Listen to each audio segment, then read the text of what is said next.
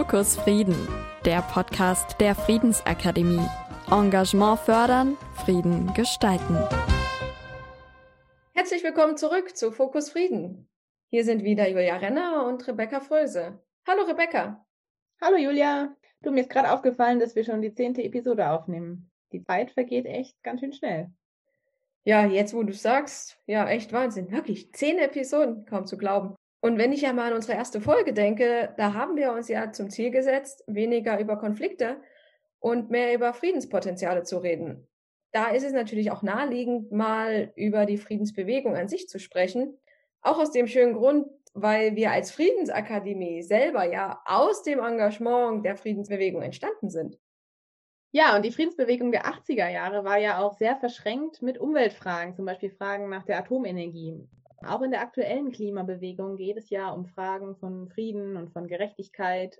Genau deswegen haben wir uns heute VertreterInnen dieser beiden Bewegungen, also der Friedensbewegung der 80er Jahre und der Fridays for Future eingeladen, um mit Ihnen einmal ein bisschen länger über die Verbindung der beiden Themen Frieden und Umwelt zu sprechen. Was hat es eigentlich miteinander zu tun? Vor allem wollen wir dabei auch die Rolle von Frauen in diesen Bewegungen etwas näher beleuchten. Herzlich willkommen schon einmal in die Runde hier an unsere Gäste. Und ich beziehungsweise Rebecca, wir werden jetzt die vier Aktivistinnen nacheinander vorstellen und beginnen mit einer ersten Einstiegsfrage, die wir jeweils an die an Anschluss an die Vorstellung der einzelnen Aktivistinnen stellen. Beginnen möchte ich die Vorstellung mit Friedel Krützmacher, auch aus dem Grund, weil du ja, Friedel, ein Gründungsmitglied der Friedensakademie Rheinland-Pfalz bist und deswegen uns natürlich auch sehr eng verbunden bist. Du bist seit den Anfängen der Partei Die Grünen mit dabei, wurdest bereits in den 80er Jahren Mitglied. 1991 wurdest du in den Landtag von Rheinland-Pfalz gewählt. Dort warst du dann von 1993 bis 1996 Fraktionsvorsitzende, im Anschluss von 1996 bis 2001 stellvertretende Fraktionsvorsitzende. In den Jahren 2001 bis 2006 warst du Vizepräsidentin des Rheinland-Pfälzischen Landtags. Heute bist du die Vorsitzende des Deutschen Freundeskreises des jüdischen arabischen Friedenszentrums Givat Haviva und, wie ich ja bereits ganz am Anfang gesagt habe, Gründungsmitglied der Friedensakademie Rheinland-Pfalz. Meine Einstiegsfrage an dich wäre, wie war es denn für dich als Frau einer damals ja doch kleinen, radikalen und neuen Fraktion in einem männlich dominierten Landtag zu sein? Also das war natürlich schon was Besonderes, äh, weil wir als Frauen das Erste, was ich miterlebt habe, des Öfteren, dass wir immer wieder verwechselt wurden. Frauen waren das gleiche wie ungefähr für Weiße, nee, wenn ich mal das N-Wort sagen darf, schwarze Afrikaner. Wenn man das erste Mal schwarze Afrikaner sieht, dann sehen sie prinzipiell alle gleich aus. Und so war das bei den Männern, auch bei den Frauen. Ich wurde mit Gisela Bild verwechselt, die viel größer und viel kräftiger ist als ich. Also das war schon eine unangenehme Erfahrung. Und man musste dann vor allem auch erst lernen, dass man, wenn man Reden hält im Landtag, dass das nicht etwas ist, was man in Ruhe dann von sich geben kann, sondern dass alle anderen nur darauf aus sind, dich zu stören, dich aus dem Konzept zu bringen. Das sind alles so Dinge, die, die ich nicht erwartet hatte und die ganz ungewöhnlich waren. Aber es, es ist nicht so, dass mich das grundsätzlich wirklich zurückgeworfen hat, sondern das waren bloß sozusagen Erfahrungen, die ich gemacht habe und äh, von denen ich dann auch hinterher dann natürlich positiv etwas rausgewonnen habe, dass ich mich davon nicht habe einschüchtern lassen. Ich habe immer gesagt, wenn ich nicht gelernt hätte, Männer zu unterbrechen im Reden, also jetzt nicht bei der Rede im Landtag, aber sonst, wenn man zum Beispiel im Ausschuss redet oder privat, wenn ich nicht gelernt hätte, dass ich Männer mal immer wieder unterbreche, wäre ich nie irgendwo hingekommen. Also man muss schon ein bisschen frech sein und einfach auch sich nicht an alle Regeln halten dann klappt das schon ganz gut. Aber wenn man so ein anständiges, ordentliches Mädchen ist, brav erzogen, wie man ist, dann hatte man es sehr schwer in der Männergesellschaft. Mir fallen da jetzt direkt viele Fragen an, die ich am liebsten da direkt anschließen würde, aber wir sind ja noch in der Vorstellungsrunde. Deswegen erstmal vielen Dank für diese ersten Einblicke und ich würde jetzt weitermachen mit Eva, Eva Quirstop. Eva Quirstop, du hast uns in dem Vorgespräch gesagt, dass du mit deiner Freundin Petra Kelly und mit Roland Vogt zusammen die Grünen ja mitbegründet hast und unter anderem ja auch den Namen und das Logo der Grünen mit erfunden hast, also die schöne Sonnenblume, die uns, glaube ich, allen ein Begriff ist. Außerdem hast du die Frauen für Frieden organisiert und warst auch maßgeblich involviert in den Koordinierungsausschuss der Friedensbewegung, die heute, glaube ich, eher bekannt ist als Friedenskooperative. Und das sowohl in Deutschland, aber auch vor allem auf europäischer Ebene. In deiner Funktion als Mitglied des Europaparlaments warst du involviert in die Kampagne European Nuclear Disarmament, also dem Aufruf für ein atomwaffenfreies Europa und auch in der Organisation und Koordination der europäischen Liaison des Komitees Europäischer Friedensorganisationen. In dem Engagement hast du auch ganz viele Friedensdemonstrationen in ganz Europa organisiert und mitkoordiniert, in denen es vor allem ja, gegen die Atomwaffen und gegen Atomkraft insgesamt in, in ganz Europa ging. Mitglied des Europäischen Parlaments warst du von 1989 bis 1994. Ähm, 1995 initiiertest du die erste Frauen-Klimakonferenz in Berlin und warst auch bei weiteren UN-Klimakonferenzen aktiv. Hast dort die Lobby der Frauen vertreten, hast du gesagt, und hast über die vielen Jahre auch diverse Artikel und Bücher geschrieben. Da können wir sicherlich in den Show Notes des Podcasts auch noch das ein oder andere verlinken, sofern sie denn online verfügbar sind. Und über dein Engagement bei den Konferenzen werden wir vielleicht später auch noch zu sprechen kommen. Meine Einstiegsfrage an dich ist jetzt, was war denn so ein Schlüsselerlebnis, was dein doch sehr starkes Engagement auf deutscher, aber auch auf europäischer Ebene mit angeregt hat? Huch, also da muss man, glaube ich, weit zurückgehen. Das war mehr so eine langsame Entwicklung, die sich aufgebaut hat. Aber ich denke, dass die Studentenbewegung, die ich in West-Berlin erlebt habe, von 1968, also der Vietnamkrieg, äh, und ich habe gar, gar kein Fernsehen geguckt in der ganzen Zeit, auch kein Radio gehört, aber mich hat ein Bild sehr erschüttert von einem kleinen Mädchen in Vietnam, das nackt äh, vor den Wolken der Napalmbomben weglief. Das hat sich mir wahrscheinlich, weil ich kein Fernsehen geguckt habe und es damals auch kein Handy und nichts gab, hat dieses Bild, also nach den Bildern, die ich von der Befreiung von Auschwitz, also von den oder von Bergen-Belsen, wo Anna Frank umgekommen ist, gesehen hatte, die abgemagerten äh, Leichen der verfolgten Juden, war das dann nach langer Zeit mein erstes Schreckens- und Kriegsbild. Und dann habe ich ein anderes Bild gesehen, was eventuell dann den Widerstandsgeist in mir gefördert hat, im Sinne von Frauenfriedensbewegung. Eine sehr zarte Vietnamesin, die einen sehr großen und dicken amerikanischen GI abführt mit einem Gewehr in der Hand. Also da ich 68erin bin, das war ja nicht unbedingt eine pazifistische Bewegung, sondern es war eine Antikriegsbewegung auch in den USA, auch in Japan und Australien gegen den Vietnam, Kambodscha und Laoskrieg. Und für einige von uns, die dann nach 68 Feministin wurden und also die Stärke von Frauen und wie Friedel gesagt hat, die Unabhängigkeit und manchmal auch mal frech sein dürfen und nicht immer nur brav und alles bedienen und zusammenhalten, war dieses Bild, dass da eine zarte Frau ein Gewehr trug, im gewissen Sinne, um sich zu verteidigen und damit sie nicht vergewaltigt und umgebracht wird. Das war für mich auch ein sehr symbolisches Bild. In die Friedensbewegung selber bin ich aber erst mit dem NATO-Doppelbeschluss Dezember 1979 dann eingestiegen, weil das insgesamt auch wie so eine Art kollektive Stimmung in einem Teil der Frauen und der Anti-Atom-Bewegung, die ja in den 70er Jahren groß geworden sind. Also wir waren, würde ich sagen, damals so groß und wichtig wie heute Fridays for Future. Man merkte, dass wir die gesellschaftliche Stimmung etwas veränderten, dass da eine neue Kraft heranwuchs. Das war für Frauen in Skandinavien, wie dann auch für uns, war dieser NATO-Doppelbeschluss so eine Art Warnzeichen, so ein Erschrecken. Könnte es denn eventuell wirklich nochmal einen Abwurf von Atombomben geben und könnte es etwa einen Atomkrieg in Europa, also wo die beiden Supermächte aufeinanderstoßen, eventuell sogar in Deutschland geben? Das war dann eine große Angst, die wir durch Aktionen zu bewältigen versuchten. Ja, das ist auf jeden Fall auch schon sehr spannend, was du an Einblicken gegeben hast. Und ich bin sicher, dass wir auf das ein oder andere noch zu sprechen kommen. Und du hast ja schon das, das Stichwort gegeben, die Fridays for Future. Und zwei unserer Gäste heute sind auch Aktivistinnen bei Fridays for Future. Und ich möchte gerne zuerst Laura Dahlhausen vorstellen. Du studierst ja Mensch und Umwelt in Landau an der Universität, wo ich ja auch mal tätig war, aber ich glaube, wir haben uns nie in einem Seminar oder so gesehen in diesem Studiengang mit vor allem Stichwort Umwelt, da geht es ja auch um Klimaschutz. Aber neben deinem Studium, das du natürlich auch sehr ambitioniert verfolgst, weiß ich, dass du dich bei Fridays for Futures in Landau engagiert. Aber nicht nur das, sondern du bist ja auch aktiv in der Umweltgruppe Urban Gardening, Food Sharing und ähnlichen. Und meine Einstiegsfrage an dich wäre, in deiner Arbeit als Klimaaktivistin, da spielen ja auch feministische und friedenspolitische Themen eine Rolle. Wie spielen die denn da eine Rolle? Ich denke, dass die Friedensarbeit irgendwie mit dem Klimaschutz einhergeht, dadurch, dass, dass es ja um Gerechtigkeit auf der ganzen Welt geht und auch um Ressourcenverknappung. Und dann stellt sich natürlich schnell die Frage, wie man solche globalen großen Konflikte friedlich lösen kann, weil das ist ja eigentlich ja der einzig wirkliche Weg, wie man daraus gut hervorkommen kann, würde ich sagen.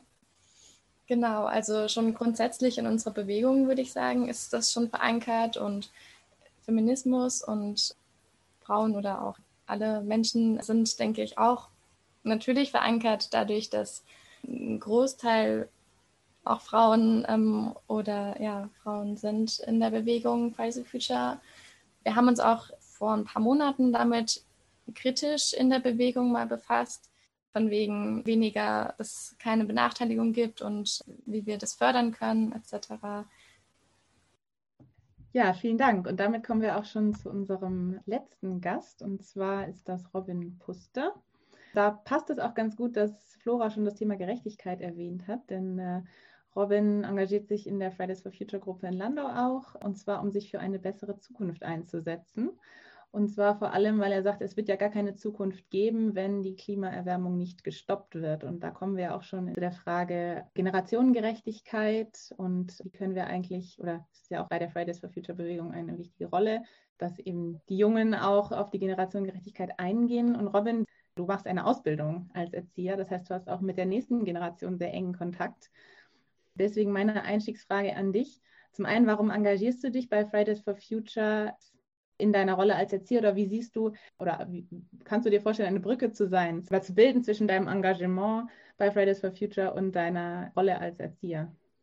Hallo, ja, auf jeden Fall. Also dieser Gedanke, dass ich mit der nächsten Generation auch dann im Kontakt bin, war für mich immer sehr präsent in meiner Wahl für meinen Beruf, weil ich gesagt habe, ich kenne jetzt so viele von den Leuten in meiner, meinem Alter, die noch nicht die Dringlichkeit des Themas anerkennen oder vielleicht auch nicht darüber Bescheid wissen, es bewusst abblocken.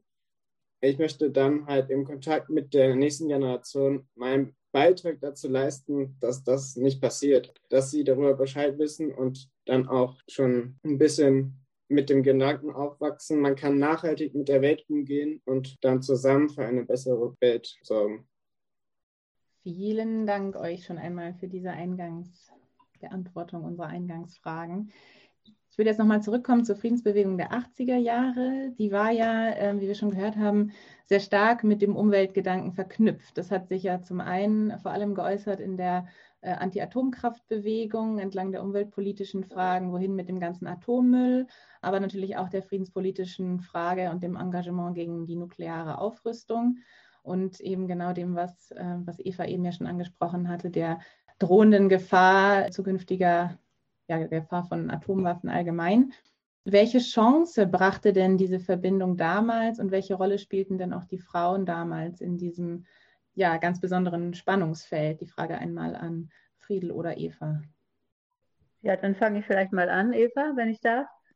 Es war so faszinierend, dass eigentlich in diesem Thema Atomkraft sich alles gebündelt hat. Auf der einen Seite natürlich die Frage, denn es war klar, mit angereichertem Uran konnte man dann auch Atomwaffen herstellen und die Gefahr bestand, dass die Atomwaffen sich auf der ganzen Welt irgendwie ausbreiteten. Indien und Pakistan hatten ja auch schon Atomwaffen. Also das war ein, ein Thema für Krieg und Frieden. Dann war aber natürlich die Atomkraft als Energieerzeugung, war ja von der Mainstream, sagen wir von 80, 90 Prozent der Bevölkerung und vor allem von den politischen Parteien als der große Ausweg aus der Energieknappheit. Ne? Es redet uns ein, es ist sozusagen ein Perpetuum mobile, man macht wieder Aufarbeitungsanlagen und dann kriegt man immer mehr und so. Bei mir war noch das Besondere, ich bin äh, mit drei kleinen Kindern damals, mein Mann und ich, nach Wörth in Rheinland-Pfalz gezogen direkt daneben an, in Neupert sollte ein Atomkraftwerk gebaut werden.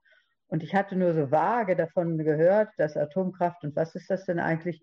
Und dann habe ich mich kurz damit beschäftigt, habe ein bisschen was gelesen und dann habe ich gedacht, das kann doch nicht wahr sein. Für mich war das völlig absurd, eine Technologie äh, zu, einzurichten oder zu fördern, wo man wusste, dass man auf 20, 30, 40.000 Jahre die Erde mit hochgiftigen Abfall hinterlässt und keiner weiß eigentlich, wohin damit. Und so, wir, wir machen jetzt aber mal ordentlich Energie und erzeugen ordentlich Abfall. Irgendwann wird das schon gehen, dass wir damit umgehen. Also es schien mir ein völlig verantwortungsloser Umgang. Und das war dann auch so eine Entscheidung, äh, mich politisch zu aktivieren. Und es hat natürlich auch dann auch mit den Kindern was zu tun. Also ich glaube, das ist bei Frauen noch stärker ausgeprägt als bei Männern, wenigstens in meiner Generation, dass man viel stärker auch in die Zukunft guckt, dass man sich überlegt, was passiert denn, wenn meine Tochter, wenn mein Sohn so alt ist, wie, ich jetzt bin und was hinterlasse ich den Kindern für eine Welt. Ich glaube, das sind Gedanken, die bei Frauen noch viel verschärft äh, sind. Ich glaube allerdings, dass sich das auch langsam äh, auch in, in allen Bevölkerungsteilen, Männern wie Frauen, verbreitet. Aber damals war, also wie gesagt, die Politik war verantwortungslos. Man setzte auf Atomkraft machte sich überhaupt keine Gedanken, was man hinterher mit dem Abfall machen kann, beziehungsweise fehlte ein Märchen von der Wiederaufarbeitung, was ja völlig Quatsch war, denn durch diese Wiederaufarbeitung entstand mehr Atommüll als vorher. Also das war für mich so der entscheidende Punkt.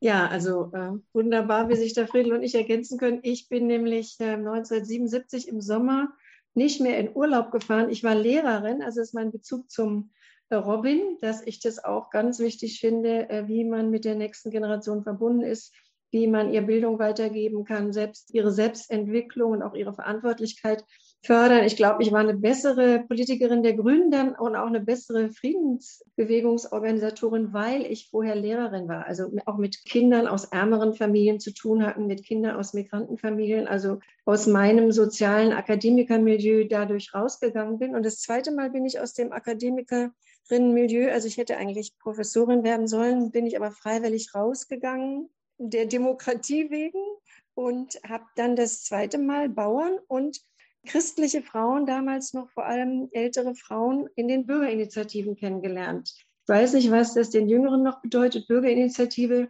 Das war damals ein richtiger Gegenbegriff gegen die etablierte Politik, gegen die etablierten Parteien. Und da haben in allen Orten so ungefähr, sind damals so wie Pilze oder wie Wildblumen, Bürgerinitiativen gegen die Erweiterung eines Flughafens, gegen äh, Flughafenlärm, gegen eine, eine, eine Chemiedeponie äh, oder wilden Müll oder gegen eine neue Autobahn, was noch, gegen äh, hässliche Betonviertel in Großstädten. In Berlin fing eine Initiative an, übrigens gegen ein Kohlekraftwerk und gegen eine Autobahn innerhalb von Berlin 1976. Da bin ich das erste Mal in Berlin äh, zu einer ähm, Umweltdemo gegangen. Vorher war ich auf allen möglichen Frauen- und äh, politischen Demos. Aber das erste Mal war ich dann in diesem Milieu von der Bürgerinitiative und es hat mir sofort gefallen, muss ich sagen, weil diese Mischung, dass da ein Kinderarzt dabei war, dass da eben junge Mütter mit ihren Kindern dabei waren, die unter der Luftverschmutzung litten, weil da ja auch Krebsgefahren durch all diese Umweltgefahren entstehen. Und da habe ich gelernt, da zu reden, mit denen zu reden. Da habe ich eigentlich eher öffentliches Reden gelernt als in der Frauen- und in der 68er-Bewegung, weil ich da öfter auch eingeschüchtert war, weil da waren immer so ein paar dominante Männer oder ein paar dominante ähm, Frauen. Und ich habe dann Freundschaften entwickelt, das wird Fridays for Future auch kennen. Ihr lebt ja auch von den Freundschaften, die da entstehen. Das halte ich auch für ganz wichtig, äh, dass man nicht nur irgendwie so ein politischer Verein ist.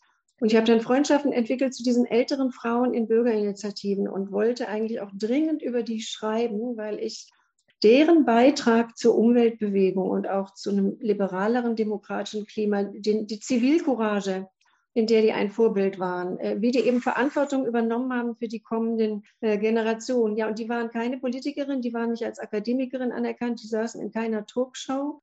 Eine von ihnen ist Marianne Fritzen, die Mutter der Vorlebenbewegung in Lüchow-Dannenberg. Eine ist Lilo Wollny, die später auch sogar kurz im Bundestag war für die Grünen und Rose Fenseler und eine, die ihr vielleicht kennt, das, die war damals eine ganz junge Schülerin, 17 Jahre, Rebecca Harms.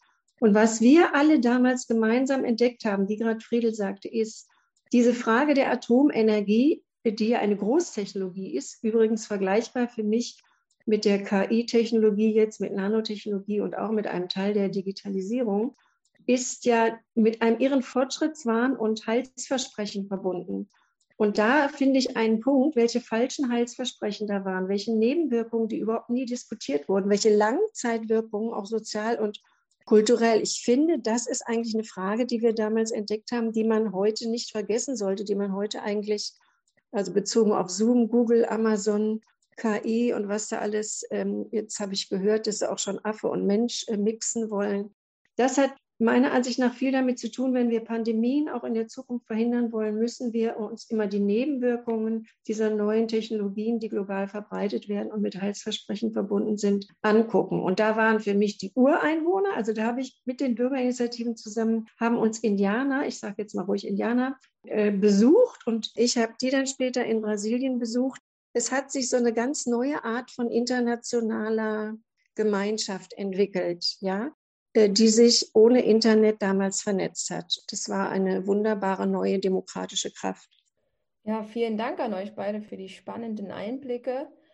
Eva, du hattest es gerade das Stichwort genannt, kommende Generationen. Und hier würde ich gerne überleiten an Flora und Robin. Robin, du hattest ja das Stichwort Gerechtigkeit schon angesprochen als ein Verbindungselement.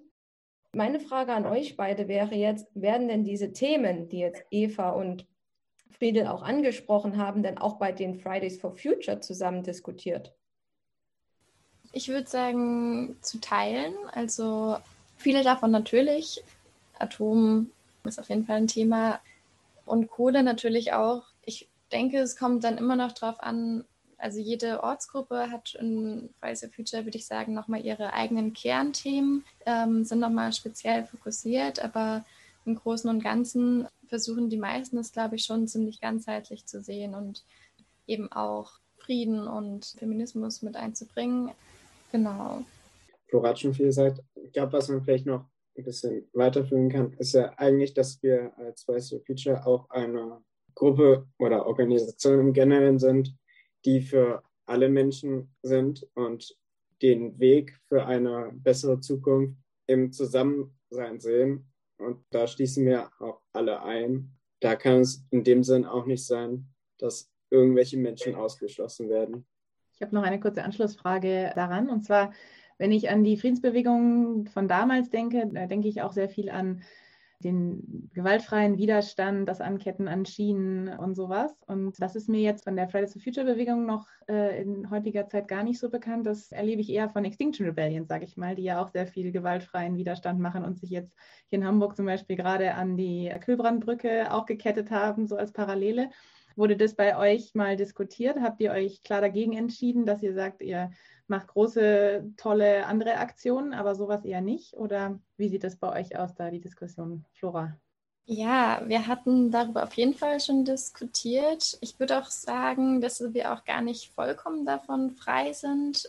Viele sagen, oder man könnte ja auch sagen, dass Schule, Schwänzen, wie es gern genannt wird, um auf for Future Demos zu gehen, auch eine Art zivilem Ungehorsam oder genau, haben uns aber dagegen entschieden, groß dazu, also ich weiß gar nicht, ob das ganz bundesweit entschieden wurde, aber ich glaube schon, dass wir uns dagegen entschieden haben.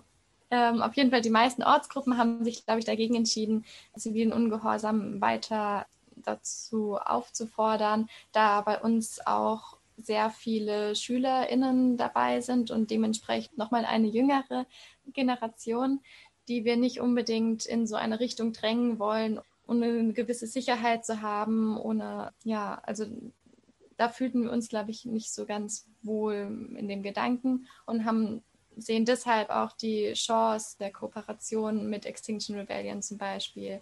Also ich finde es total wichtig, dass es beides gibt und dass man dann eben, wenn man mehr möchte, wenn man auch andere Strategien nutzen möchte, voll gerne auch bei Extinction Rebellion teilnehmen kann, sich engagieren kann, habe ich auch schon. Und eben, ich finde beides sehr wichtig, aber ich finde es auch total wichtig, dass jede Person für sich schaut, wie weit möchte er sie gehen und nicht denkt, man müsste von einer Demonstration geht dann die nächste Aktion los und dann wird man schnell durch Gruppenzwang irgendwie in was reingedrängt, wo man sich noch nicht ganz so sicher fühlt. Also das finde ich jetzt spannend, weil ich auch immer da vom Fernseher sitze oder natürlich auch als Greta in Berlin war, war ich natürlich dabei.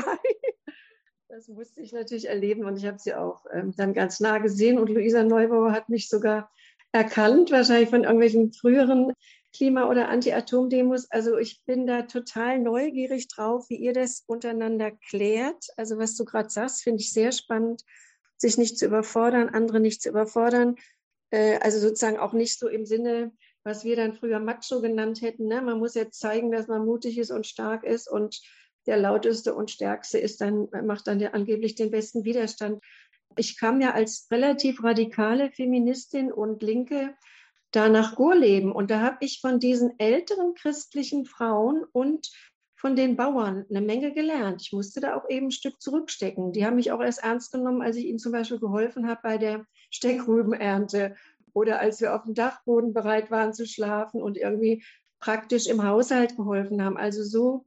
Und da haben wir eben das, was bei euch jetzt wieder aktuell ist. Es wird für euch von vielen leider nicht gesagt, dass wir damals diese Zusammenhänge, die Friedel auch angedeutet hat, wie kann sich so ein idiotisches, zentralistisches Energiesystem durchsetzen? Durch welche Lobbys? Wer hat die Lobbys bestochen? Wer hat die Wissenschaftler bestochen?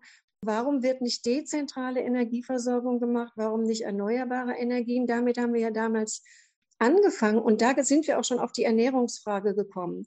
Das ist nämlich so eine Art Konsum- und Wirtschaftssystem, wo immer alles schneller, höher, weiter gehen muss und das nur an Profiten orientiert ist und auch so eine zentrale Globalisierung macht, dass das das Problem ist, zu dem auch der Klimawandel gehört.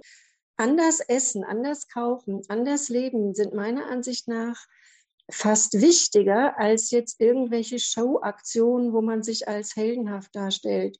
Ich habe von diesen, äh, also von Marianne Fritzen gelernt, dass man auch Gänseblümchen in den Salat tun kann und dachte erst, ach, das ist doch veraltet. Meine Tante hatte mir das in der Nachkriegszeit erzählt, dass sie im Krieg mit Brennnesseln überlebt hat. Man will ja immer so mit der Zeit gehen und modisch sein als äh, Jüngere, ne? Instagram und Co.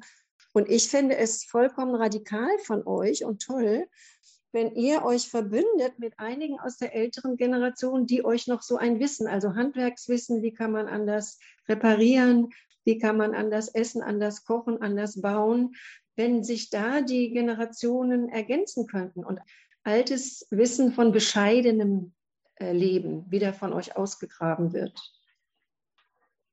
Flora, ähm, hast du darauf was zu sagen? Ja, voll gerne. Ich finde es nämlich auch total wichtig und habe das Gefühl, dass am meisten Wirkung entsteht, wenn man das, was man sagt und was man als Wert empfindet, auch wirklich auslebt und sehe da auch den Verknüpfungspunkt. Also das eben mit diesem alten Wissen und so, ich habe das Gefühl, das ganze Wissen besteht eigentlich in unserer Gesellschaft schon und, und ja, in allen Menschen.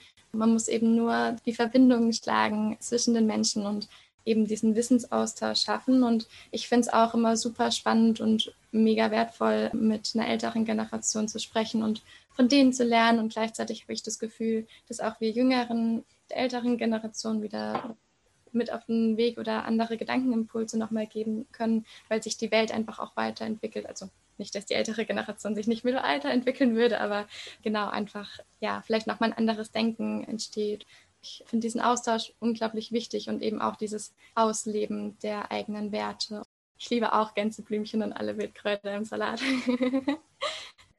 Ja, da musste ich jetzt gerade bei dem Stichwort Gänseblümchen im Salat an, an, einen Nachtisch denken, den ich vor zwei Wochen hatte. Da war auch eine Blume oben auf so einem Brombeerpudding drauf und ich war auch erst kurz überrascht, aber hat dann doch sehr, sehr lecker geschmeckt. Ich hätte noch eine ganz kurze Rückfrage an Friede auch aufgehend davon, was Flora gerade gesagt hatte mit dem Generationenaustausch. Du hattest ja auf meine erste Frage gesagt, dass es ja eine sehr unangenehme Erfahrung zuerst war, im Landtag vertreten zu sein, dass du permanent verwechselt worden bist. Eben auch eine unangenehme Erfahrung hattest bei Reden im Landtag. Und da wäre jetzt meine Frage gewesen, hattet ihr denn damals als Generation von Frauen auch Vorbilder, Rollenbilder, die ihr euch damals gehalten habt oder Erfahrungen geholt habt, als ihr damals in den Landtag eingezogen wart und wie ihr euch dann dieses Wissen auch aufgebaut habt, euch, sagen wir mal, durchzusetzen im Landtag, euch Gehör zu verschaffen. Ich meine, dann auch später als Fraktionsvorsitzender war das ja auf jeden Fall für dich relevant. Ähm, das ist eigentlich das Problem gewesen. Ich hatte in dem Sinne keine Vorbilder. Also jetzt mal ganz allgemein jetzt gesprochen, noch nicht direkt im Landtag. Man hatte ja dann damals in der Schule, so 12. Klasse, musste man immer äh, so einen Aufsatz schreiben, wer ist mein Vorbild. Und dann hatte man immer bloß Lise Meitner als Naturwissenschaftlerin oder wer mir dann inhaltlich näher war, war Albert Schweitzer, aber das war ein Mann Und ich wusste nie, was sollte ich denn da sagen? Ich kannte Rosa Luxemburg zum Beispiel nicht. Davon hatte ich nie etwas gehört. Das hat ganz lange gedauert, da war ich vielleicht um 30, als ich das erste Mal von Rosa Luxemburg gehört hätte. Und das wäre natürlich ein tolles Vorbild gewesen. Und solche Dinge. Also das hat mir damals in meiner Jugend und als ich älter wurde schon sehr gefehlt. Aber wir haben uns damals, also jetzt nochmal ganz abgesehen von der Politik, wir haben damals gab es dann eine äh, das nannte sich The Women's Consciousness Group. Da zerrt man sich mit Frauen zusammen und redete eigentlich über Frauenprobleme. Das kann man sich heute, glaube ich, gar nicht mehr vorstellen, was für eine Erleichterung das war, dass man mal unter Frauen über solche Dinge reden konnte, was man für Probleme hatte, dass man auch mal ruhig über seinen Mann und was da für Probleme waren reden konnte, dass man auch über seine Sexualität offen reden konnte, nur unter Frauen. Und ich weiß damals noch, die Männer waren am Schluss ganz neidisch, weil wir uns alle das waren ganz unterschiedliche Leute aus Amerika, aus England, aus Deutschland und aus Thailand. Die waren ganz neidisch und wollten das auch machen. Und es war auch wirklich eine Zeit. Das, das, hat eine bestimmte Zeit gegeben, wo diese Frauengruppen ganz ungeheimlich wichtig waren, weil man dann endlich mal gemerkt hat, du bist als Frau mit deinen wirklichen Problemen nicht alleine. Das war eine ganz entscheidende Geschichte. Im Landtag selber dann, das war dann schon so ein bisschen weiter. Ich war zehn Jahre lang Lehrerin und ich weiß noch, als ich in den Landtag ging, da sagte ein Kollege von mir, dann kommst du nach fünf Jahren zurück und da wirst du Schulleiterin. Und also das war so der normale, so wie, wie die dachten. Ne? Die geht jetzt, um ihre Karriere in der Schule zu befördern, geht sie mal fünf Jahre in den Landtag. Also ich war völlig baff. Ich meine, ich hätte nichts dagegen, Schulleiterin zu sein, aber so habe ich meinen Werdegang in die Politik nun überhaupt nicht gesehen. Und ich bin ja dann auch in der Politik geblieben. Also das sind alles so ganz neue Erfahrungen gewesen. Also ich wusste inzwischen schon, dass man als Frau auch seinen Standpunkt behaupten kann und auch muss. Also jetzt muss ich noch eine Sache sagen, die ganz wichtig ist in diesem Zusammenhang.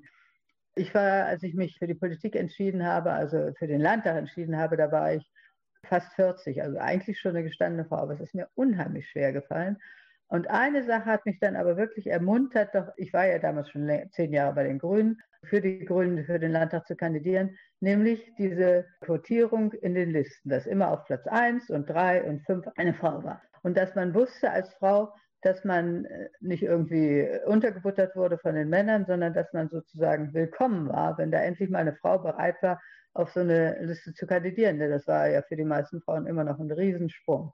Diese, äh, diese Quotierung, die man ja immer noch sehr heikel sieht, sehe ich weiterhin als unglaublich wichtig an in allen möglichen Bereichen, weil es Frauen eben wirklich ermuntert, dann sich dafür auch zu bewerben für diesen oder jenen Posten, den sonst immer nur Männer machen. Natürlich ist es richtig, es ist eine Krücke und irgendwann können wir sie hoffentlich wegschmeißen.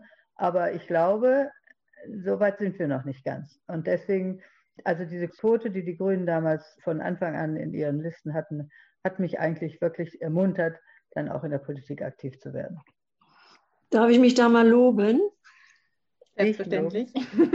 ja, äh, ich bin jetzt ganz doppelt glücklich. Gestern war ich nämlich ähm, bei einem Gespräch mit Sven Giegold und Jüngeren aus der Klimabewegung, die jetzt in den Bundestag äh, kandidieren wollen. Und da hat ein junger Mann, der wohl auf eine gewisse Weise äh, behindert ist oder er nennt das anders entwickelt, auch die Quote bei den Grünen gelobt, so nach dem Motto, dann muss er sich gar nicht mehr anstrengen, dann ist es einfach klar, dass Frauen da jedenfalls, was das angeht, gleichberechtigt sind. Und das fände er doch sehr gut, dass es das bei den Grünen gäbe. Und ich sitze jetzt ja hier als 75-Jährige, die nicht mehr dieselbe Kraft hat wie vorher und auch dann nicht in irgendwelchen Spitzengremien oder Talkshows mehr sitzt. Es tut mir einfach gut, wenn ich jetzt äh, von dir und von diesem Jungen gestern hörte, dass doch die Frauenquote bei den Grünen was echt Gutes sei. Ja, und ich habe eben das Wort Frauenquote das erste Mal in meinem Leben ausgesprochen und gedacht, 13. oder 12. Januar 1980 in Karlsruhe, wo der Gründungsparteitag der Grünen auf Bundesebene war und habe insofern als erste in Deutschland die Frauenquote gefordert. Das steht nirgendwo, in keinem Geschichtsbuch nirgendwo, aber darum muss ich es jetzt mal betonen. Ähm, wenn ich sonst nicht viel geleistet habe, ist das eine meiner großen Leistungen gewesen. Also ähnlich wie bei Friedel, da Rederecht zu beantragen auf diesen Gründungsparteitag, da waren mindestens 1000 Leute eingebuselt. Ich hatte noch nie, glaube ich, vor einem Mikrofon geredet und dann vor so vielen Leuten. Und natürlich waren da auch zwei Drittel Männer zum Glück, aber auf jeden Fall dann auch ein Drittel Frauen. Aber es war auch total männerdominiert, wer da seine Seilschaften machte, Hintergrundgespräche. Keiner von denen hat darüber geredet, wie viel und was für Frauen da in den Vorstand kommen. Und dann habe ich es schon mal geschafft, mich zu melden, war wahnsinnig nervös, ne? wie gesagt, also Lampenfieber und alles.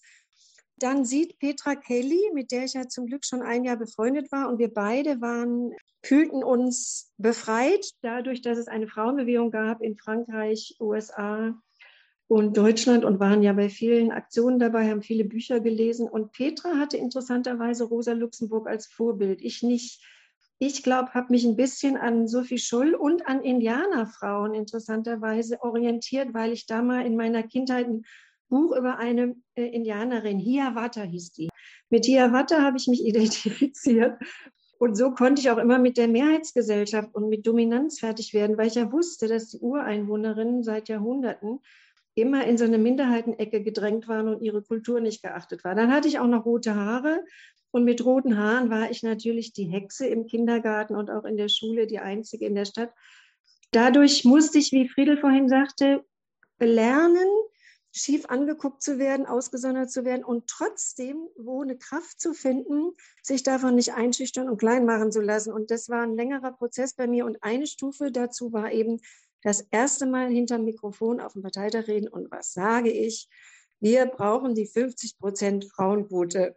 Bis sie dann im Statut umgesetzt war, dauerte ja. Darum habe ich sie, das würde ich euch auch empfehlen von Fridays for Future, Nie nur was fordern, immer gucken, wie man es selber umsetzen kann, erstens im eigenen Leben und in der eigenen Gruppe, in der eigenen Stadt, sondern immer gucken, dass man, wenn man es von Regierenden, von den Medien oder von der Wissenschaft fordert, wie kann man die jetzt auch kontrollieren oder den Stups geben, damit sie es auch umsetzen. Und daraufhin bin ich dann eine halbe Stunde lang auf dem Parteitag rumgewuselt, habe ältere und jüngere Frauen aus verschiedenen Milieus gesucht und die dann in zehn Minuten, so das nennt man heute Mentoring, glaube ich, ne, Quick Mentoring gemacht.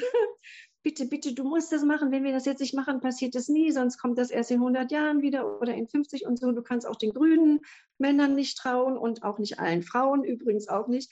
Man muss dann auch Leute ermutigen und sie auch ein Stück begleiten, damit sie sich das trauen.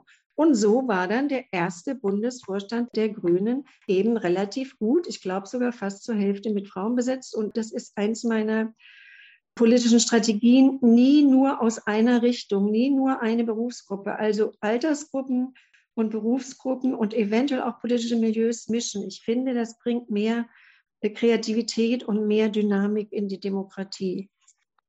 Toll. Ich sage jetzt einfach nochmal Danke auch dafür. Jetzt sind wir über 40 Jahre später. Es hat sich einiges getan. Wir haben immer noch keine 50 Prozent Frauenquote im Bundestag.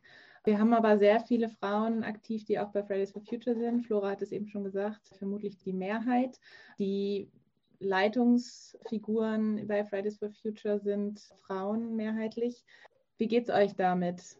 Ja, ich bin davon begeistert. Für mich ist das so wie, ah, der Weg ist freigemacht und die Enkelinnen nehmen sich den Platz, den ihnen andere vorbereitet haben. Ich freue mich drüber.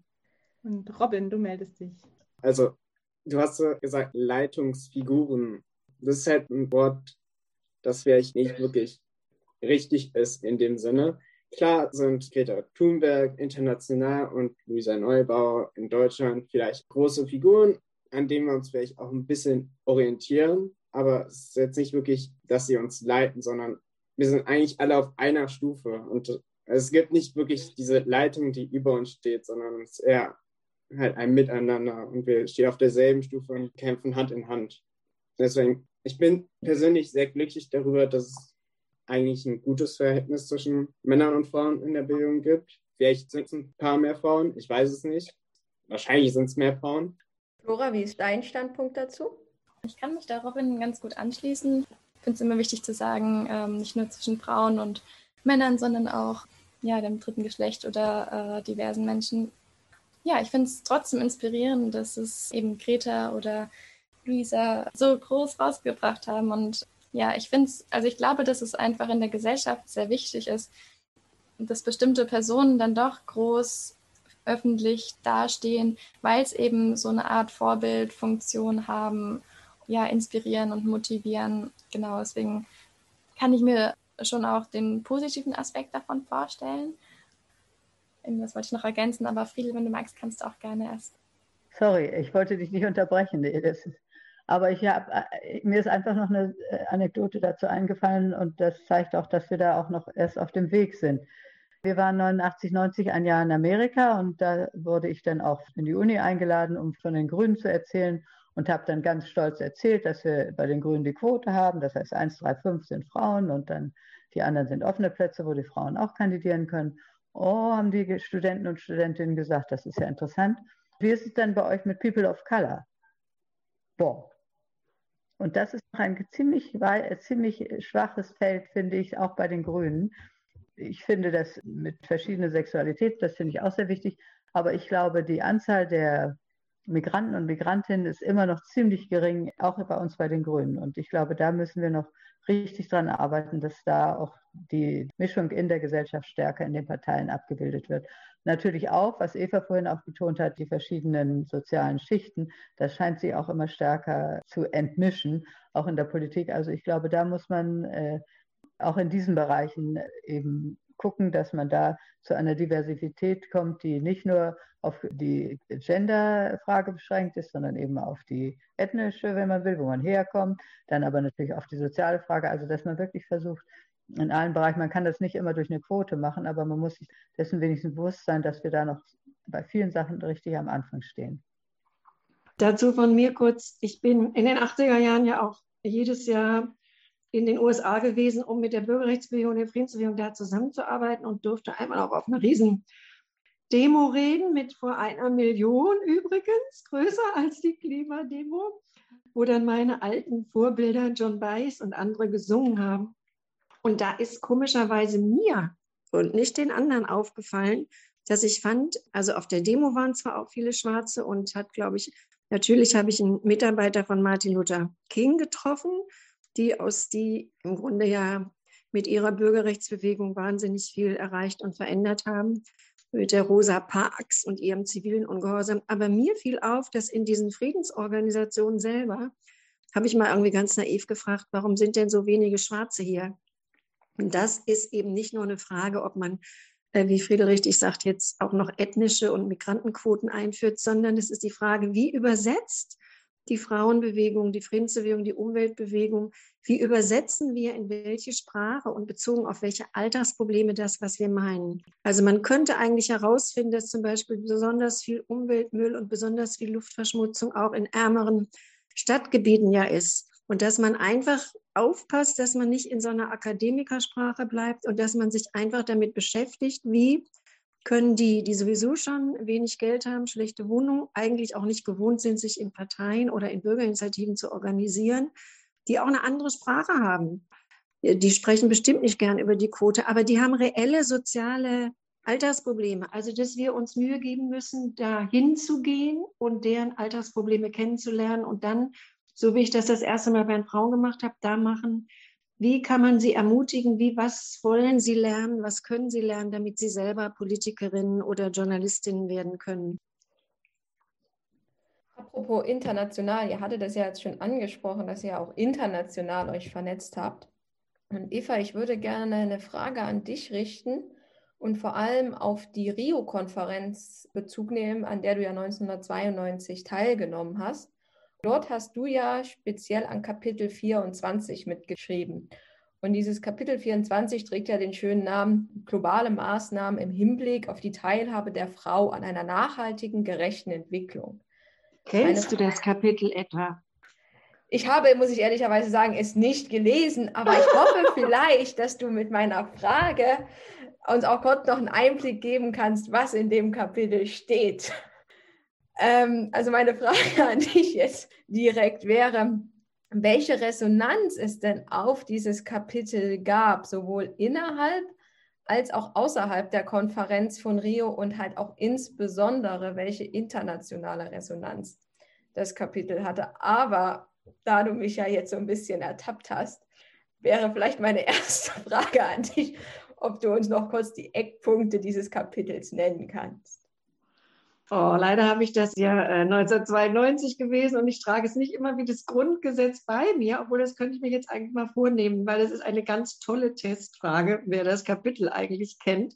Weil alle, also auch Fridays for Future, alle reden ja jetzt von Feminismus dabei und so. Und fast keiner kennt das Kapitel 24 von der Rio-Konferenz. Das ist entstanden durch, ich würde mal so überschlagen, vielleicht 300 Frauen aus aller Frauenländer haben daran teilgenommen. Also eine Amerikanerin Bella Abzug, eine ganz tolle äh, Juristin, die auch die ersten Schwarzen in den USA verteidigt hat, die ist mein Vorbild geworden. Also Learning by Doing. Ich hatte ja keine richtigen Vorbilder in der Politik, aber Bella Abzug ist dann eins von mir geworden. Die hatte Geld und hat eine Frauenumweltorganisation weltweit aufgebaut mit Büro in New York wo sie dann jedes Jahr auch Stipendien an Frauen, die nicht so viel Geld haben, geben, damit die ihre eigenen Frauenumweltprojekte in ihrem Land entwickeln können. Dann hat sie ein Zelt aufbauen lassen in Rio. Müsste auch mal alle Journalisten, die über Rio oder Paris erzählen, müsste fragen, warum haben sie nicht über das Frauenzelt in Rio berichtet? Da waren jeden Tag zu verschiedenen Workshops mindestens 500 Frauen und natürlich eben auch ganz viele Frauen aus Brasilien und Lateinamerika und Afrika. Ich, seitdem liebe ich eine Vorsitzende der Bäuerinnenorganisation aus Nigeria. Also das waren tolle Erlebnisse in meinem Leben, dass ich solche Menschen kennenlernen durfte. Das hat mir dann immer für ein Jahr Kraft gegeben, bei den Grünen oder in Deutschland weiter durchzuhalten. Die Vorsitzende der Bäuerinnenvereinigung in Nigeria. Und zum Beispiel haben uns solche Frauen von den Problemen mit den Ölmultis erzählt, aber eben natürlich auch, dass äh, durch Gewalt in ihren Ländern sie viele Witwen sind viel zu früh, dass sie nicht wissen, wie sie ihre Kinder ernähren sollen, wie sie die, das Schulgeld bezahlen sollen, dass ihr Mann sie schlägt. Einer unserer Anstöße, das Thema Frauen und Klima und auch Frauen und Frieden miteinander zu verbinden, war ja, dass ganz viele Frauen gar nicht die Kraft haben, sich politisch zu organisieren, weil sie durch Gewalt ihres Ehemannes oder Geliebten oder auf der Straße oder am Arbeitsplatz durch Belästigung bedroht sind, weil sie die Alleinverantwortung für die Kinder und für das Familienwohl haben. Das hat sich ein bisschen in einigen Bereichen verschoben seitdem. Aber diese Alltagsgewalt gegen Frauen habe ich gelernt in der Frauenfriedensbewegung so ernst zu nehmen wie die Waffenexporte. Also ich nehme das Thema Waffenexporte sehr ernst, aber ich finde nicht, dass das Thema Alltagsgewalt gegen Frauen und Mädchen ein unernstes und unwichtiges Thema ist. Und im Kapitel 24, weiß ich, sind, glaube ich, eventuell drei Seiten.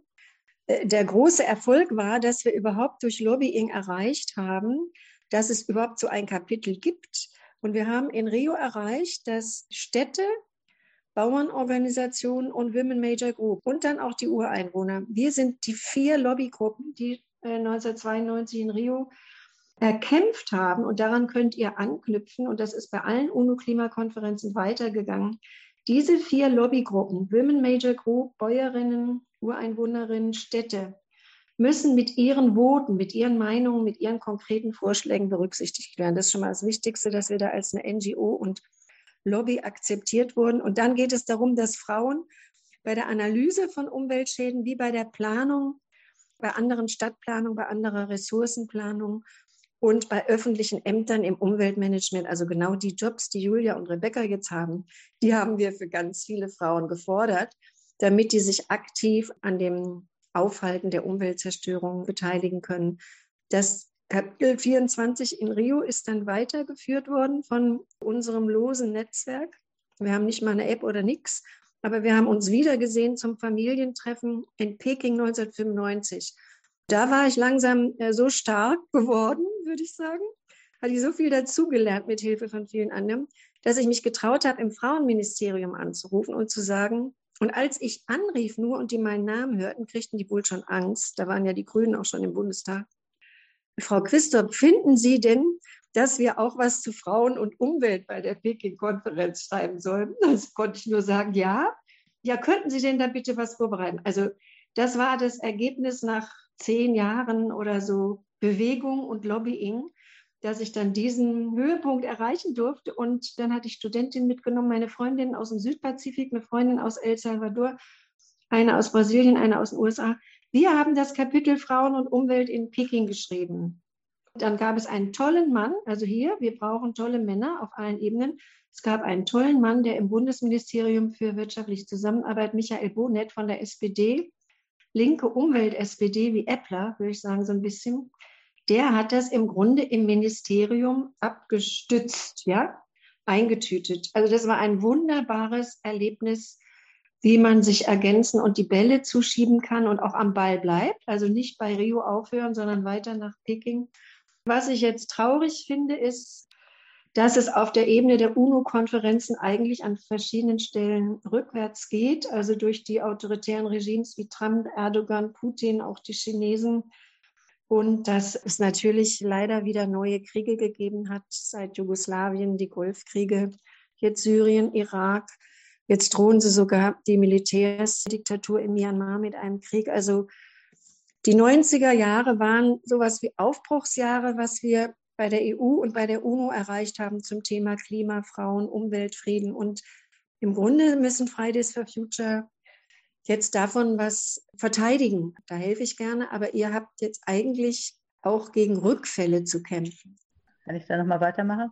Es gibt ja inzwischen auch durch diese ganzen vielen Frauenaktivitäten, von denen Eva erzählt hat, auch diesen sehr wichtigen Artikel 1325. Den genau. Rat mal, wer die mitgeschrieben hat.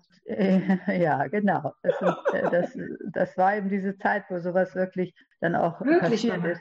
Und das ist heute, wird das auch in vielen Ländern ziemlich ernst genommen. In Deutschland äh, muss dieser Artikel noch wirklich vorangetrieben worden.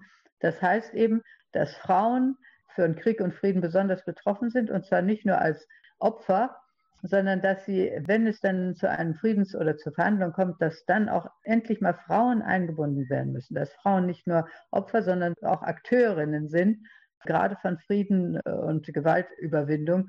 Das ist, denke ich, ein ganz entscheidender Faktor und da muss man sehr viel noch tun, damit dieses 1325 auch bei uns in Deutschland, das ist in anderen Ländern wird das schon besser verwirklicht als bei uns in Deutschland. Gerade in Afrika weiß ich, dass in vielen Bereichen in Ruanda zum Beispiel gibt es mehr Frauen als Männer im Parlament. Gerade in Afrika die Kraft der Frauen immer stärker auch sich äh, den Weg bahnt und dass dieser Artikel 1325 ein wichtiges Werkzeug ist. Danke, Friedel. Darf ich kurz ergänzen? Das ist die UNO-Resolution 1325, die ist im Oktober 2000 verabschiedet worden und der Ursprungsort für sie war Peking, wo wir neben dem Frauen-Umwelt-Kapitel auch ein Frauen-Friedens-Krisenkapitel gemacht haben. Ich bin der Ehre dankbar, ich habe den Verdacht, also das Auswärtige Amt kümmert sich zwar auch darum und macht ab und zu Konferenzen und auch die Böll-Stiftung hat dazu gearbeitet, aber ein bisschen geht es uns eventuell zu gut in Deutschland, ja, dass wir dann solche wunderbaren Ergebnisse gemeinsamer internationaler Arbeit zu wenig ernst nehmen. Aber vielleicht wäre das auch ein gemeinsames Thema hier für uns, wie die Medien eigentlich über was berichten. Zum Beispiel haben die Medien weder über diese Frauen-Klimabewegung noch über die Frauenfriedensbewegung jemals eigentlich berichtet. Umso wichtiger, dass es jetzt hier bei uns im Podcast vorkommt. Und danke auch nochmal, dass ihr dieses wichtige Dokument hier erwähnt habt. Wir haben jetzt gehört, dass internationale Vernetzung auch damals schon eine sehr wichtige und relevante Rolle gespielt hat, um ja, gegenseitig solche Dokumente überhaupt zu schreiben und auch äh, gegenseitig zu bestärken. Würde jetzt nochmal die Frage an Flora und Robin stellen. Welche Rolle spielt denn für euch internationale Vernetzung oder in, den, in der Fridays for Future Bewegung? Ich könnte mir vorstellen, dass es auch eine Bestärkung ist, zu wissen, dass junge Menschen auf der ganzen Welt gerade für die gleichen Ziele streiten, mit euch streiten. Ja, zum einen finde ich es eben total inspirierend, sich auch vielleicht als globale Menschheit, in meinem Studium wird es als Wir-Gruppe bezeichnet und wenn man sich eben so vernetzt sieht, dass es nochmal viel motivierender ist und äh, man noch ein stärkeres inneres Bedürfnis und Gefühl hat, gemeinsam an einer Sache zu kämpfen. Zum anderen finde ich, ja, hatten wir es ja vorhin schon von diesem Wissensaustausch, der so wertvoll ist und eben nicht nur unter den Generationen und im gleichen Land, sondern eben auch weltweit mit der globalen Bevölkerung, weil eben alle unterschiedlich betroffen sind und betroffen sein werden und alle unterschiedliche Erfahrungen mitbringen und erfahren im Aktivismus und man so voneinander, denke ich, sehr viel lernen kann und auf zukünftige Problematiken besser vorbereitet ist oder sonst vielleicht von Problemen in anderen Ländern gar nicht so viel mitbekommen würde und dann gemeinsam in anderen Ländern auch auf dieses Problem aufmerksam machen können, gemeinsam dagegen anzutreten. Ich finde das total wichtig, weil eben, ähm, wenn die ganze Menschheit zusammenhält oder zumindest eben der Teil, der in diesem Bereich aktiv ist, hat das nochmal eine viel stärkere Wirkung und beflügelt die Bewegung auf jeden Fall. Robin, möchtest du noch ergänzen? Ja, welche mal freuen, was du schon gesagt hast, ist beflügelt.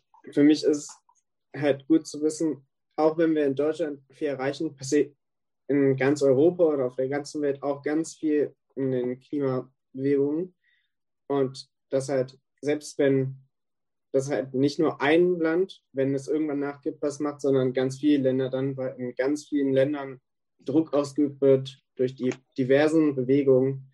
Das ermutigt mich auch immer weiterzumachen, weil ich weiß, selbst wenn wir es erreicht haben, können wir nicht aufhören, weil woanders ist es noch nicht so weit. Wir müssen dann auf Deutschland weiter Druck machen, dass sie auf die anderen Länder Druck machen und können dann auch dann diese Bewegung unterstützen. Das ist dann ein internationaler Zusammenhalt, den wir haben und der auch ganz wichtig für uns ist. Auch wenn ich jetzt liebend gerne weiter in die Diskussion einsteige und noch tausend Fragen hier auf meinem Zettel stehen habe, würde ich aber trotzdem jetzt gerne zum Abschluss unserer Episode kommen. Hierbei wäre meine Frage an Eva und Friedel. Was würdet ihr denn sagen, wäre anders, wenn es die Friedensbewegung und insbesondere euer Engagement nicht gegeben hätte? Ja, ich fange mal an. Äh, das ist natürlich eine sehr schwierige Frage. Ich glaube, dass äh, die Friedensbewegung, das kann man sich eigentlich gar nicht vorstellen, dass es die nicht gegeben hätte.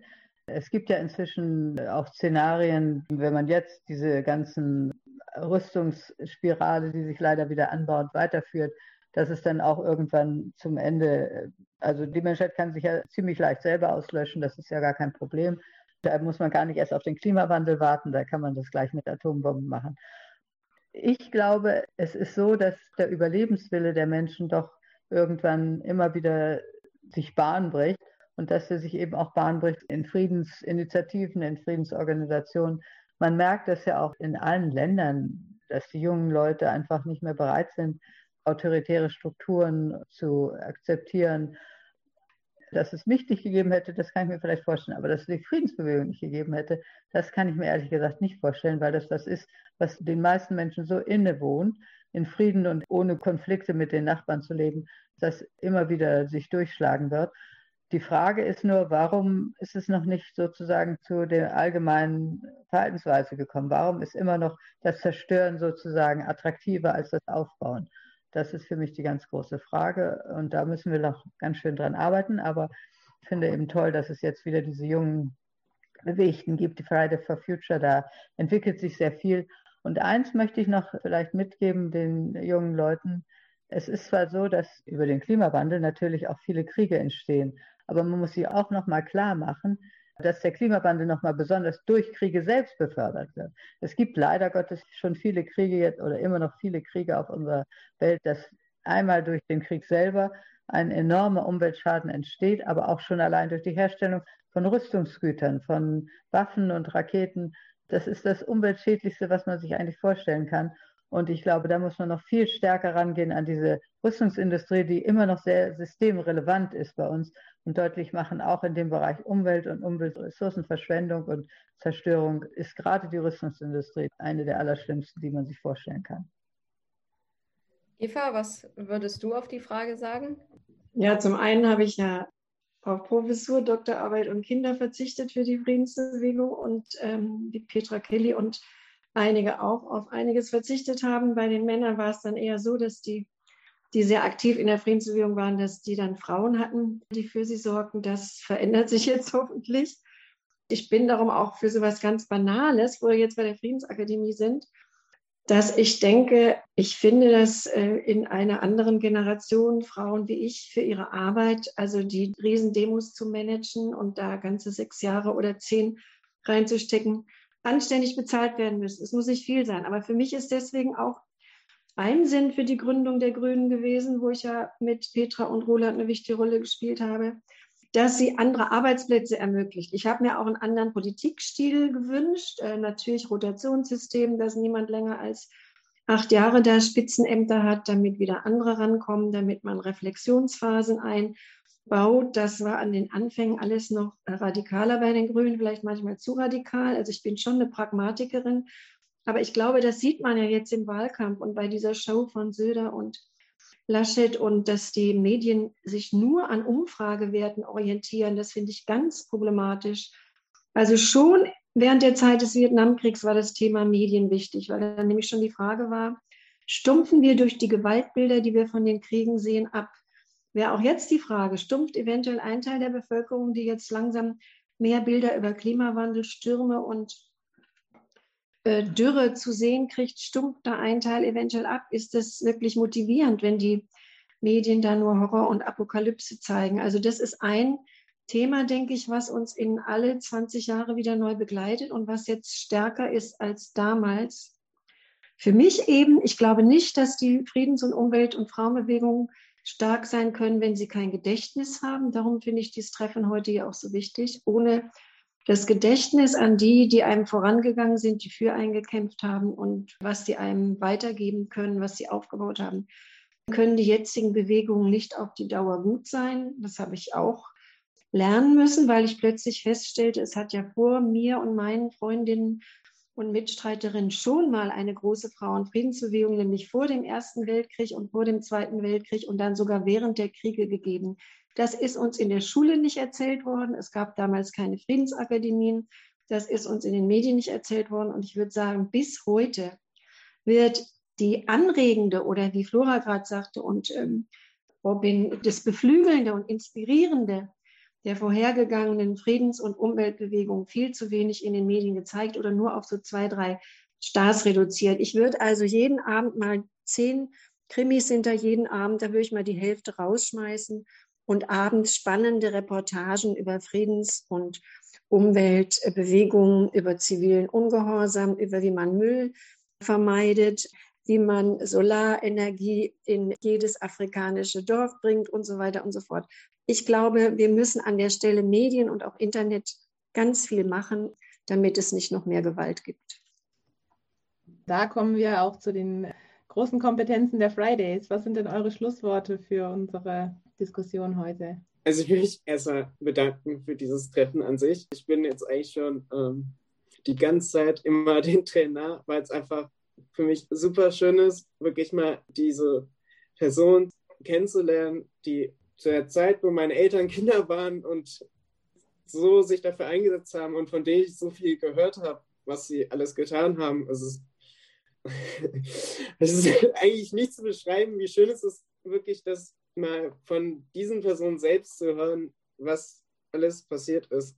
Die Person dann wirklich vor sich zu haben und mit denen zu sprechen. Wenn ich gerade nochmal auf dich Bezug nehmen darf, Eva, ähm, was du gesagt hast mit den Medien, dass wir vielleicht abstumpfen. Ich bin inzwischen auch dazu übergegangen, keine Nachrichten mehr zu gucken, weil ich gemerkt habe, immer wenn ich Nachrichten gucke, bin ich danach traurig, weil nur negative Dinge gezeigt werden und ich mich am liebsten in meiner Bettdecke vergraben möchte, nicht mehr rausgucken will und sehe, ja, in Deutschland geht es uns gut, aber dann gucke ich den Rest der Welt, da ist so viel Traurigkeit und Ungerechtigkeit, dass ich, also es macht mich fertig innerlich und deswegen kann ich, solange die Nachrichten sich da nicht ändern, dass wir auch mal Positives zeigen oder sagen, da haben wir mal was erreicht, was gut ist,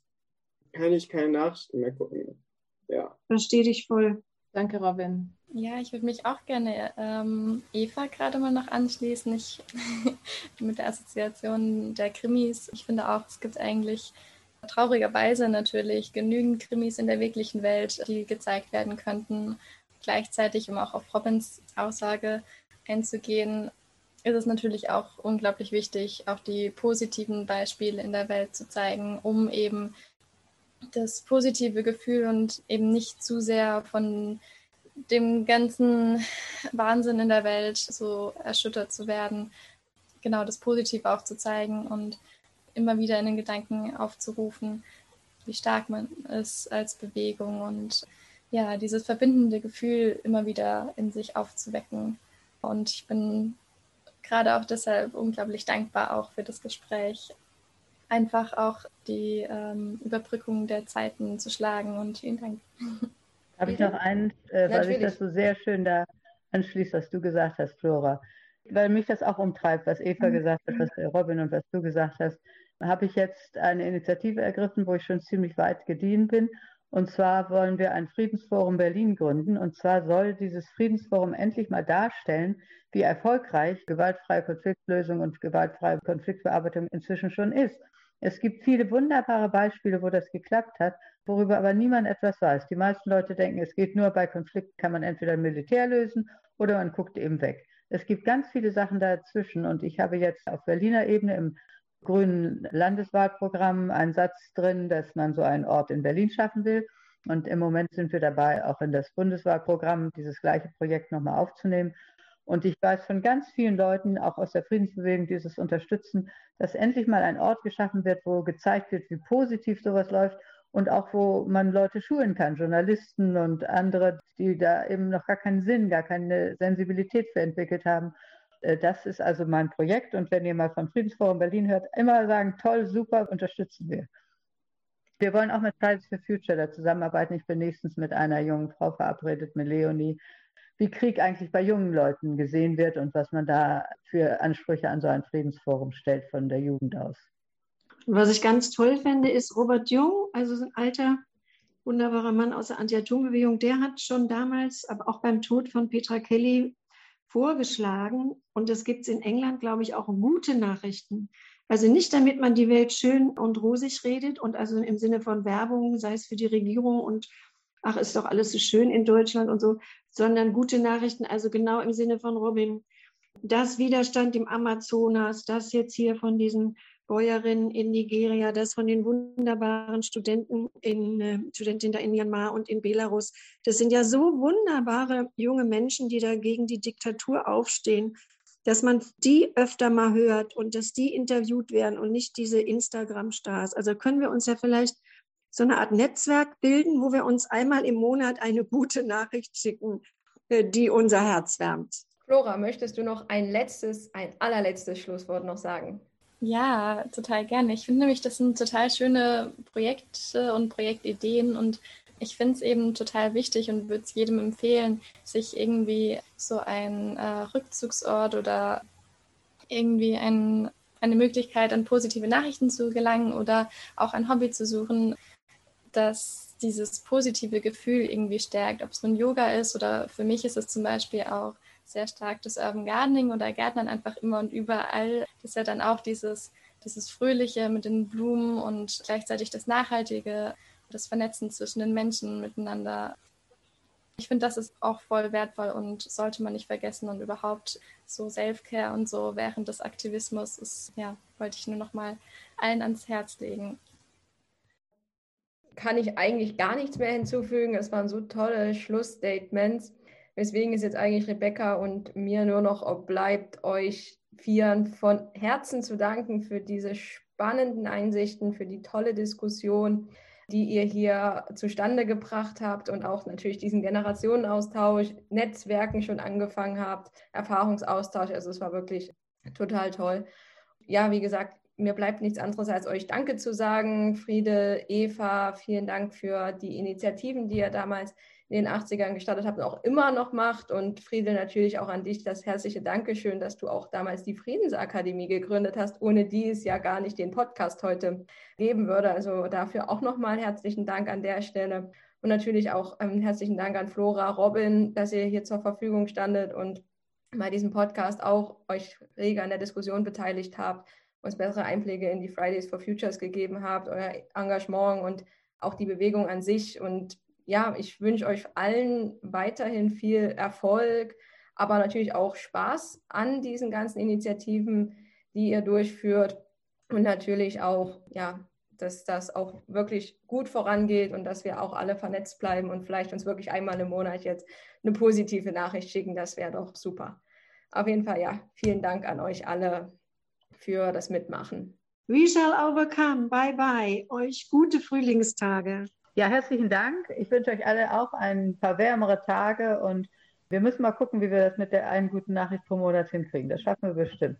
Ja, finde ich auch total schön und wünsche euch auch noch einen ganz wundervollen Tag und viel Sonne draußen und im Herzen. Ja, ich wünsche euch auch wunderschöne Tage, ganz vielen schönen Erinnerungen, die wir machen können, jetzt trotz dieser schwierigen Situation, die wir dann zusammen im Geiste bewältigen werden. Und ganz vielen Dank auch von meiner Seite.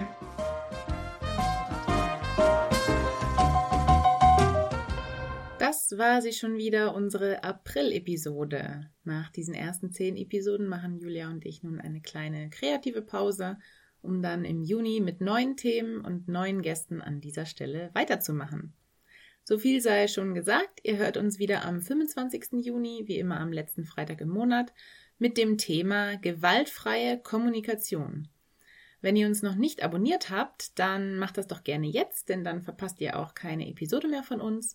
Und wenn ihr uns zwischendurch vermisst, dann schaut doch mal bei Facebook vorbei und besucht uns auf Twitter at Friedensakadem1.